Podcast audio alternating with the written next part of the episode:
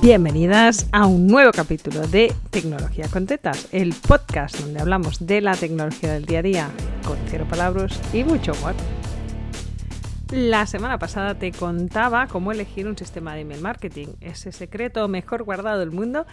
Esta semana en Tecnología con Tetas te cuento los siete aprendizajes de los siete últimos años haciendo email marketing. Sí, 315 newsletters. Las he contado. ¿Vale? 315 newsletters, newsletter semanal desde 2015. Así que creo que tengo cierta autoridad para hablar de aprendizajes en email marketing. Así que uno por año, siete aprendizajes que espero que te ayuden a no cagarla. Aprendizaje número uno. Nada funciona la primera. Y a veces ni a la segunda ni a la tercera. Hija, esto es cuestión de probar, medir y mejorar. Así que si haces cinco newsletters y no vendas nada, tranquila. Yo escribí dos años de newsletters sin vender nada. Así que, bueno, a veces cuesta encontrar el tono, encontrar el color, la marca, eh, los temas de los que hablar. Los expertos de marketing te diría que le estás hablando al público equivocado. Puede ser, pero no esperes que te salga todo perfecto el primer día. Aprendizaje número dos, y este es importante, las listas se agotan. Sobre todo las listas que compran. ¿sí? Hago un gran evento, viene mucha gente, hago visibilidad, voy a redes, bla, bla, bla, bla. Vendo en esta lista, funciona súper bien. Un año después, esa misma lista no compra. Así que es muy recomendable nutrir esa lista. Ir inventando diferentes lead magnets, probar muchos, ver qué pasa, participar en eventos. Necesitas que tu lista se esté renovando cada mes. Si no tienes una entrada constante de suscriptores nuevos, esto no funciona.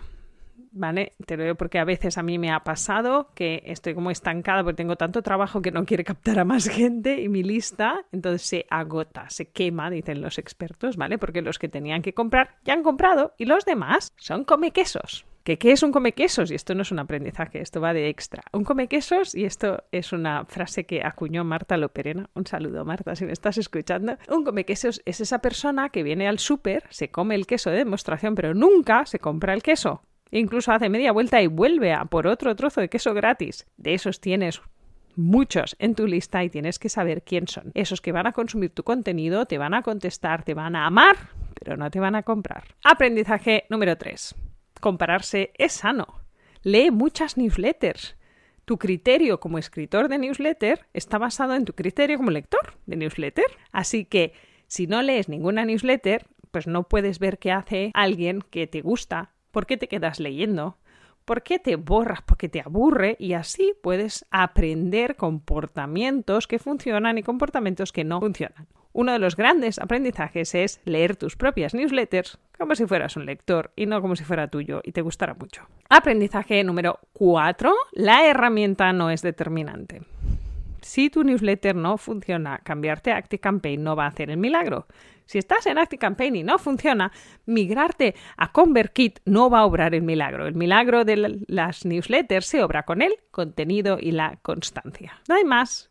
Contenido, constancia, mejora, sorpresa. Hablaré de esto en otros aprendizajes un poquito más adelante. Pero no migres de plataforma para conseguir el éxito. Yo escribí mi newsletter durante tres años desde MailChimp y funcionaba perfectamente. Y luego migré a Kajabi y sé que hay mucha gente que tiene dudas sobre hacer email marketing en Kajabi. El problema es que son gente que no tienen. El problema deriva normalmente de dos cosas. Configuración técnica incorrecta y contenido no muy interesante. No es culpa de la herramienta, es culpa de quien escribe. Aprendizaje número 5 tía, atrévete a ser lo más diferente que haya leído nunca nadie. Yo creo que hay un antes y un después en este aprendizaje. Yo empecé haciendo una newsletter súper corporativa, súper blindada, donde hablaba de nosotros, verdad que en esa época tenía un socio ¿eh? y era de color verde turquesa. Pero atreverse a decir lo que realmente piensas en realidad es muy novedoso. La mayoría de gente no lo hace. Así que si no te importa, o si te importa, pues supéralo, que te diría que mm, un poco de psicología iría bien. Eh, ser tú, ser única, hablar como eres, ¿no? No hay mejor piropo. Me acuerdo una vez de una persona que era suscriptora y me conoció en persona en un evento y me miró y me dijo, ¡Hola tía! Hablas igual que en tu newsletter. Y fue que, no, no, es que yo escribo como hablo. ver, Si estás oyendo este podcast y un día me encuentras en un evento, eh,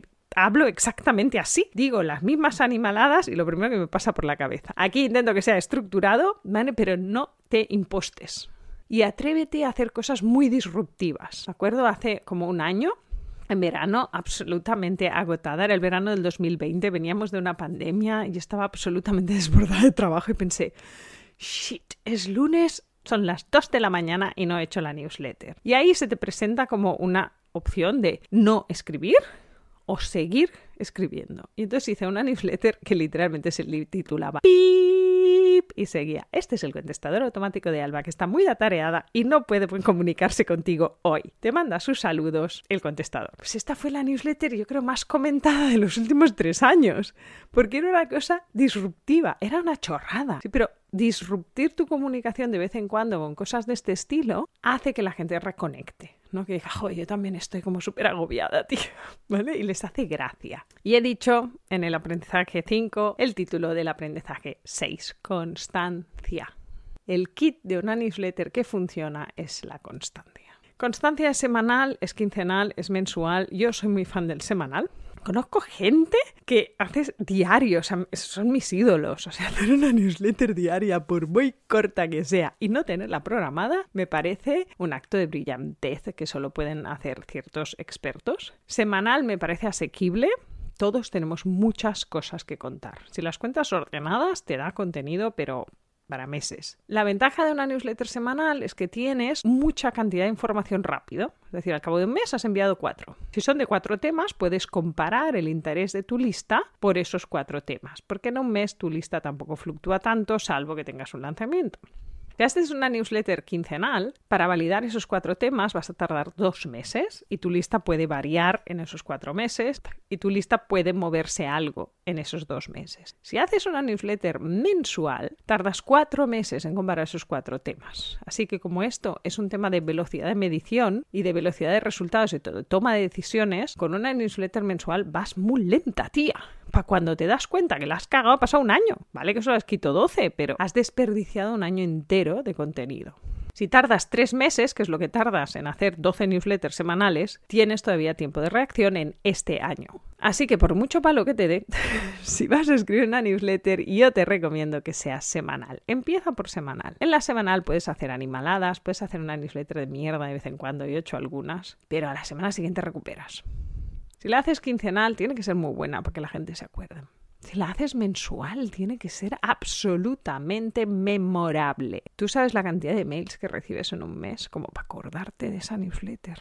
Créeme, si te gusta escribir, si tienes temas para contar, mi recomendación es constancia semanal. Y mi último aprendizaje número 7, la risa, el humor. ¿Vale? Somos a veces demasiado tiradas sobre todo los técnicos, ¿vale? Hacemos newsletters muy tostón. Entonces creo que encontrar ese tono que hace reír, que hace sonreír a veces, no solo reír, a tu suscriptor, te conecta de una manera que no te conectan otras emociones quizá. Yo que soy poco de provocar emociones muy fuertes, ¿vale? Soy bastante discreta en este tema y para mí la risa es un buen refugio. También lo, la uso habitualmente en mi conversación, me sale natural, ¿vale? Con lo cual cada una tiene que buscar. Si no te sale natural hacer chistes, pues busca otra emoción que puedas usar de manera constante, que te salga natural. Pues me sale natural, tía, contar mis penas. Pues también, no sé, depende. Si intentas vender mecánica digital es un poco difícil a veces, pero igual eres coach, ¿no? Inseguridades, hablar de inseguridades, esto mola, a la gente le mola cuando confiesas que tú también tienes inseguridades. Estos han sido mis siete aprendizajes, en resumen de estos siete años escribiendo newsletters semanales. No, si tu intención es darle caña a tu newsletter este año, dale caña, pero no olvides nunca que lo que funciona este año seguramente no va a funcionar el año que viene. Así que siempre tienes que ir probando estrategias nuevas, contenidos nuevos, ganchos nuevos, renovando tu lista con gente que hable diferentes idiomas, renovando tu lista con gente que viene de diferentes intereses y de ahí verás que empiezan los resultados. El kit de la cuestión no es escribir mucho, el kit de la cuestión es medir mucho haz el Excel. En mis cursos profesionales doy ese Excel de medición de resultados de email marketing, tanto para funnels como para newsletters, porque esto es lo importante, saber qué funciona. Yo recuerdo, esto lo he contado en muchos cursos y ahora ya no funciona, porque todo el mundo lo sabe, ¿vale? Pero si no me lo has oído, entre 2017 y 2019 yo tenía un truco cuando necesitaba vender algo y necesitaba que mucha gente leyera el mail, ponía una, una palabrota en el título yo sabía, era un recurso que tenía guardado, no lo puedes quemar, pero a lo mejor en dos años lo puedes usar tres veces. Se ponía coño en el título subía la tasa de apertura un 10%. En esa época las tasas de apertura se podían medir. Si tienes dudas sobre tasas de apertura, hay un capítulo número 3, Requiem por un funnel, donde te cuento qué ha cambiado sobre este tema. Este tipo de recursos los tienes que saber y los tienes que guardar como oro en paño. Los usas en ese momento clave donde necesitas dar un empujón de ventas. Si lo haces cada semana se convierte en parte de tu comunicación y entonces ya no destaca. Es como poner hola Alba en el título. Esto lo hacemos todos, o sea, es que casi no lo lees, pero si insertas ese nombre por en medio de ya ves cómo estoy, Alba. Eso funciona mucho mejor. ¿Vale? Son pequeños truquitos que puedes ir probando. A lo mejor en tu tipo de comunicación hacer chistes no funciona. Pues no los hagas, pero lo tienes que saber. Así que medir, medir, medir. Hazte Excels si no eres de Excel, te puedes hacer a mano, pasa que son muchos datos para tener una hoja de papel, pero hay que medir. Lo que estás buscando son tendencias. Mi tasa de apertura cuando se podía medir era de entre 50 a 55. Yo sabía que esto era lo normal. Un día vi un 30 y me asusté. Digo, coño, algo he hecho en este newsletter que no ha funcionado. Mentira, un tema técnico. Apple había bloqueado las cookies. Pero si de repente veo un 70, sé que ahí, en esa newsletter, hay algo que está funcionando es como la tasa de clic. Si mm, mando una newsletter y normalmente clican entre el 5 y el 7, y un día mando una newsletter y clican el 12%, pues algo ahí está funcionando muy bien que tengo que poder repetir. Así que si oír porcentajes te está poniendo enferma, hay que tomarse la pastilla, amiga. La verde, la azul o la lila, la que tú quieras, pero tienes que amigarte con los datos y con el Excel. Y si tienes cualquier duda, puedes pasarte por mi web, por mi Instagram y te cuento lo que necesites. Soy Alba Delgado y esto es Tecnología con Tetas, el podcast donde te cuento la tecnología del día a día sin palabras y con mucho humor.